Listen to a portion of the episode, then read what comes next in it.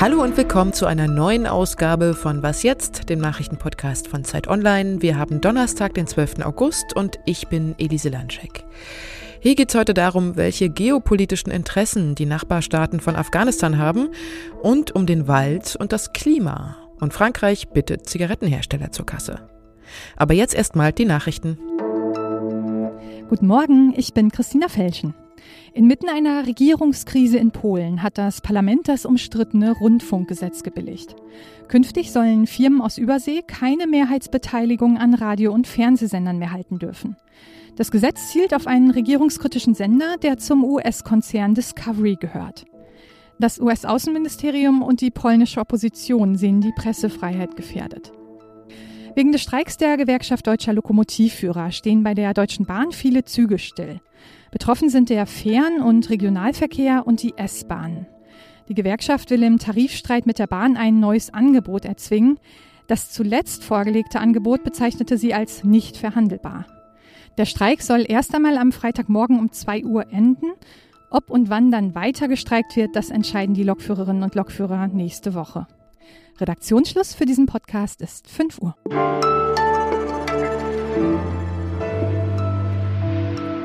In Afghanistan sind die Taliban auf dem Vormarsch. Eine Provinzhauptstadt nach der anderen fällt in ihre Hände.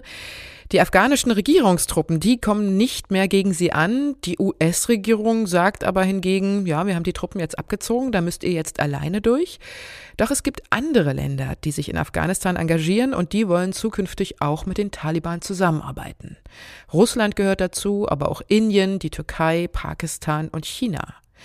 Steffen Richter ist Redakteur für internationale Politik bei der Zeit und hat zusammen mit anderen Autoren mal recherchiert, welche geopolitischen Interessen es für diese Länder in Afghanistan gibt. Hallo Steffen. Hallo Elise. Wir haben ja leider nur vier Minuten für unser Gespräch, deswegen lass uns doch über drei ausgewählte Länder sprechen, Russland, China und Pakistan. Also mal zum ersten zu Russland. Welche Interessen verfolgt denn die russische Regierung und wie wollen sie die Taliban einbinden?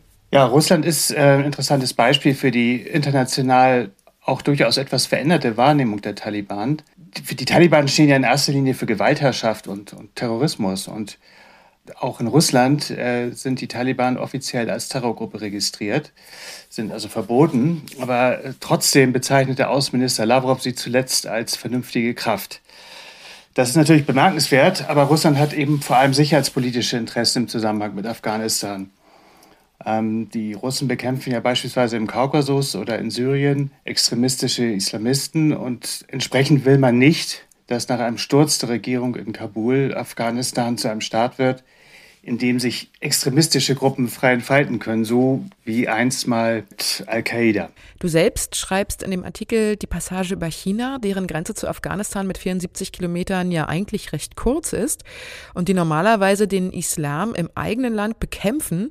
Wie hältst denn China mit den Taliban? Die Chinesen haben schon recht früh immer auch sehr diskret mit den Taliban gesprochen. Das hat auch einen konkreten Grund. Du sagtest es, der Islam wird in China unterdrückt und ähm, es macht sich ja an der Verfolgung der Uiguren fest. Und es ist so, dass tatsächlich auf der anderen Seite der chinesischen Grenze in Afghanistan auch uigurische Extremisten ähm, aktiv sind. Und die Chinesen wollen nicht, dass diese Extremisten in ihr Land zurückkommen oder da wieder einsickern. So, und deswegen wollen sie von den Taliban im Grunde Sicherheitszusagen. Man sieht das daran, dass ähm, eine Taliban-Gruppe mit einem stellvertretenden Taliban-Führer Ende Juli einen wirklich großen Empfang in Peking bekommen hat. Und welche Interessen hat Pakistan? Also Pakistan hat äh, schon immer eine sehr ambivalente Rolle in, beim Nachbarn Afghanistan. Zum einen sind sie immer Förderer der Taliban gewesen, ideell wie finanziell. Zum anderen sind sie aber auch erbitterte Gegner der Taliban, denn im eigenen Land, wo es auch Taliban-Gruppierungen gibt, sind diese hochgradig systemgefährdend. Sie haben das Land lange Zeit mit Terror überzogen, der mehrere Zehntausend Menschen, dem mehrere Zehntausend Menschen wohl zum Opfer gefallen sind. Insofern, ähm, die Pakistaner haben großen Gesprächsbedarf in Afghanistan, weil vor allem, ähm, wenn die Taliban dort noch mehr Macht bekommen. Das war schon mal ein erster guter Überblick. Danke dir, Steffen. Und den Artikel, den verlinke ich in den Show Notes. Ja, gerne.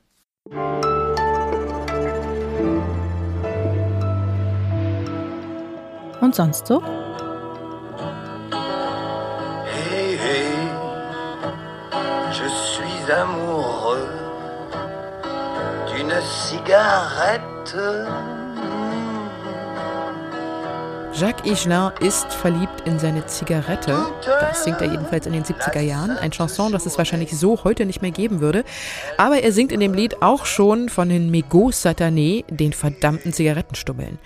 Damals waren es bestimmt noch mehr. Heute sind es 23,5 Milliarden Zigarettenkippen, die in Frankreich jedes Jahr auf den Straßen und in der Natur landen. Das ist, wahrscheinlich würde man das mal zusammenfegen, ein ganz beachtlicher Berg und zwar ein Berg aus Sondermüll. Denn die Stummel enthalten Gifte wie Arsen, Blei, Chrom, Formaldehyd, Benzol und natürlich Nikotin, also gar nicht gut fürs Ökosystem. Und das Umweltministerium in Paris will nun, dass die Zigarettenhersteller für diese Umweltsünde zahlen. Konkret heißt das, dass die Tabakindustrie pro Jahr 80 Millionen Euro zur Beseitigung der Kippen aus der Umwelt zahlen soll. Das Geld wird außerdem für das Verteilen von Taschenaschenbechern, mehr reine Zigarettenmülleimer und neue Recyclingsysteme verwendet. Damit soll in sechs Jahren die Kippenflut um mindestens 40 Prozent schrumpfen, hofft jedenfalls die französische Regierung und ist damit Vorreiter in Europa. Laut jüngster EU-Statistik sinkt der Raucheranteil übrigens europaweit. In Frankreich liegt er aber noch bei 22 Prozent der Bevölkerung, in Deutschland bei rund 16 Prozent. Hey, hey.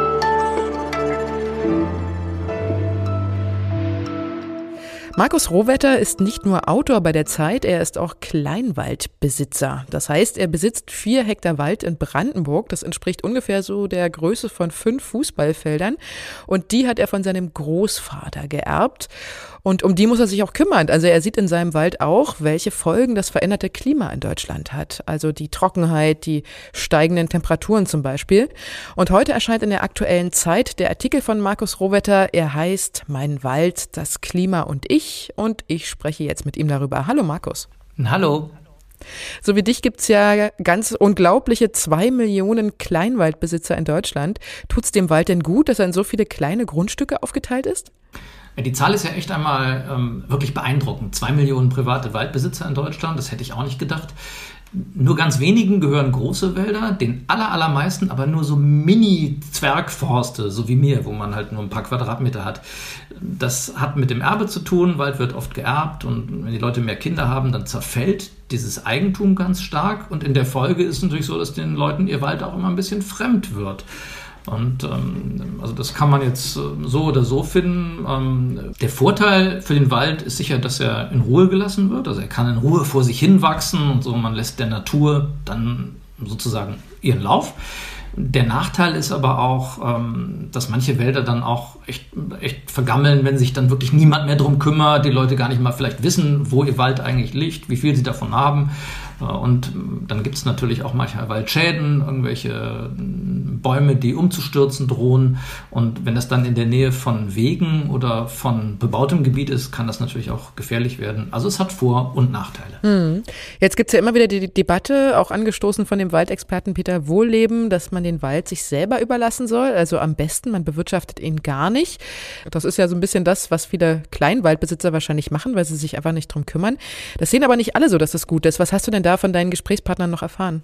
Ja, das Thema ist extrem umstritten politisch, ob man Wald stilllegen und in Ruhe lassen soll oder ob man ihn bewirtschaften soll. Wohlleben sagt natürlich am besten in Ruhe lassen, ähm, kann man hier und da vielleicht auch verstehen, aber ähm, der Wald liefert ja auch Holz als Baustoff für, ja, für die Industrie. Ähm, und Klimaforscher wie der Herr Schellenhuber aus Potsdam sagt ja, wir müssen klimaschädlichen Beton durch Holz ersetzen, auch im Bauen, ähm, damit wir das mit der Klimakrise irgendwie geregelt kriegen. Ähm, finde ich ein super Ziel, aber wo soll das Holz zum Bauen denn herkommen, wenn nicht aus dem Wald? Und da ist es schon ganz gut, dass man den Wald auch bewirtschaftet, um das Bauholz zu bekommen. Jetzt sollen ja Waldbesitzer Geld vom Staat bekommen für den CO2-Ausgleich, die mit den großen Wäldern sogar Millionen. Findest du das gerecht? Noch bekommen sie es ja nicht. Das ist noch eine politische Debatte. Das ist geplant, aber es ist noch nicht gesetzt. Das entscheidet sich nach der Bundestagswahl. Also wenn es denn dazu kommt, würde ich sagen, ja, das ist schon gerecht, denn einerseits verschmutzen die ganzen Autofahrer und Ölheizungsbesitzer ja die Atmosphäre. Warum sollen dann die Waldbesitzer, deren Wälder das CO2 ja auch wieder binden, nicht dafür ein bisschen kompensiert werden. Klar, so Großwaldbesitzer werden da wahrscheinlich einen echten Reibach mitmachen. Die Kleinwaldbesitzer wie ich, die machen ja meistens normalerweise nur Verluste mit ihren Wäldern. Und wenn das dann dazu dient, die paar Kröten da, da wenigstens wieder auf die Null zu kommen, dann ist das schon okay. Danke dir, Markus. Gerne. Das war schon mal ein erster guter Überblick. Danke dir, Steffen. Und den Artikel, den verlinke ich in den Show Notes. Und das war was jetzt für heute. In unserem Update um 17 Uhr hören Sie meine Kollegin Pia Rauschenberger. Schreiben Sie uns, wenn Sie Fragen haben oder was loswerden wollen zur Sendung unter wasjetzt.zeit.de. Tschüss und bis bald, sagt Ihre Elise Landcheck. Hm. Was siehst du denn für Klimaschäden an deinem Wald zum Beispiel? Bei mir, mein Wald in Brandenburg, äh, stehen meistens Kiefern. Ähm, die sind ja auch sehr anfällig gewesen für Trockenheit. Und da hatte ich durchaus in den letzten Jahren mehrere Fälle, wo eine ganze Reihe von, von Kiefern einfach ja, vertrocknet waren, muss man so sagen. Und dann verlieren die natürlich an Standfestigkeit und drohen auch umzufallen. Manche davon dann auch auf bebautes Gebiet. Und das ist natürlich echt gefährlich. Da muss man sich dann drum kümmern und das beseitigen. Und ich frage mich natürlich auch, ja, wenn das mit dem Klimawandel so weitergeht, dann vertrocknet nicht nur die erste Reihe, sondern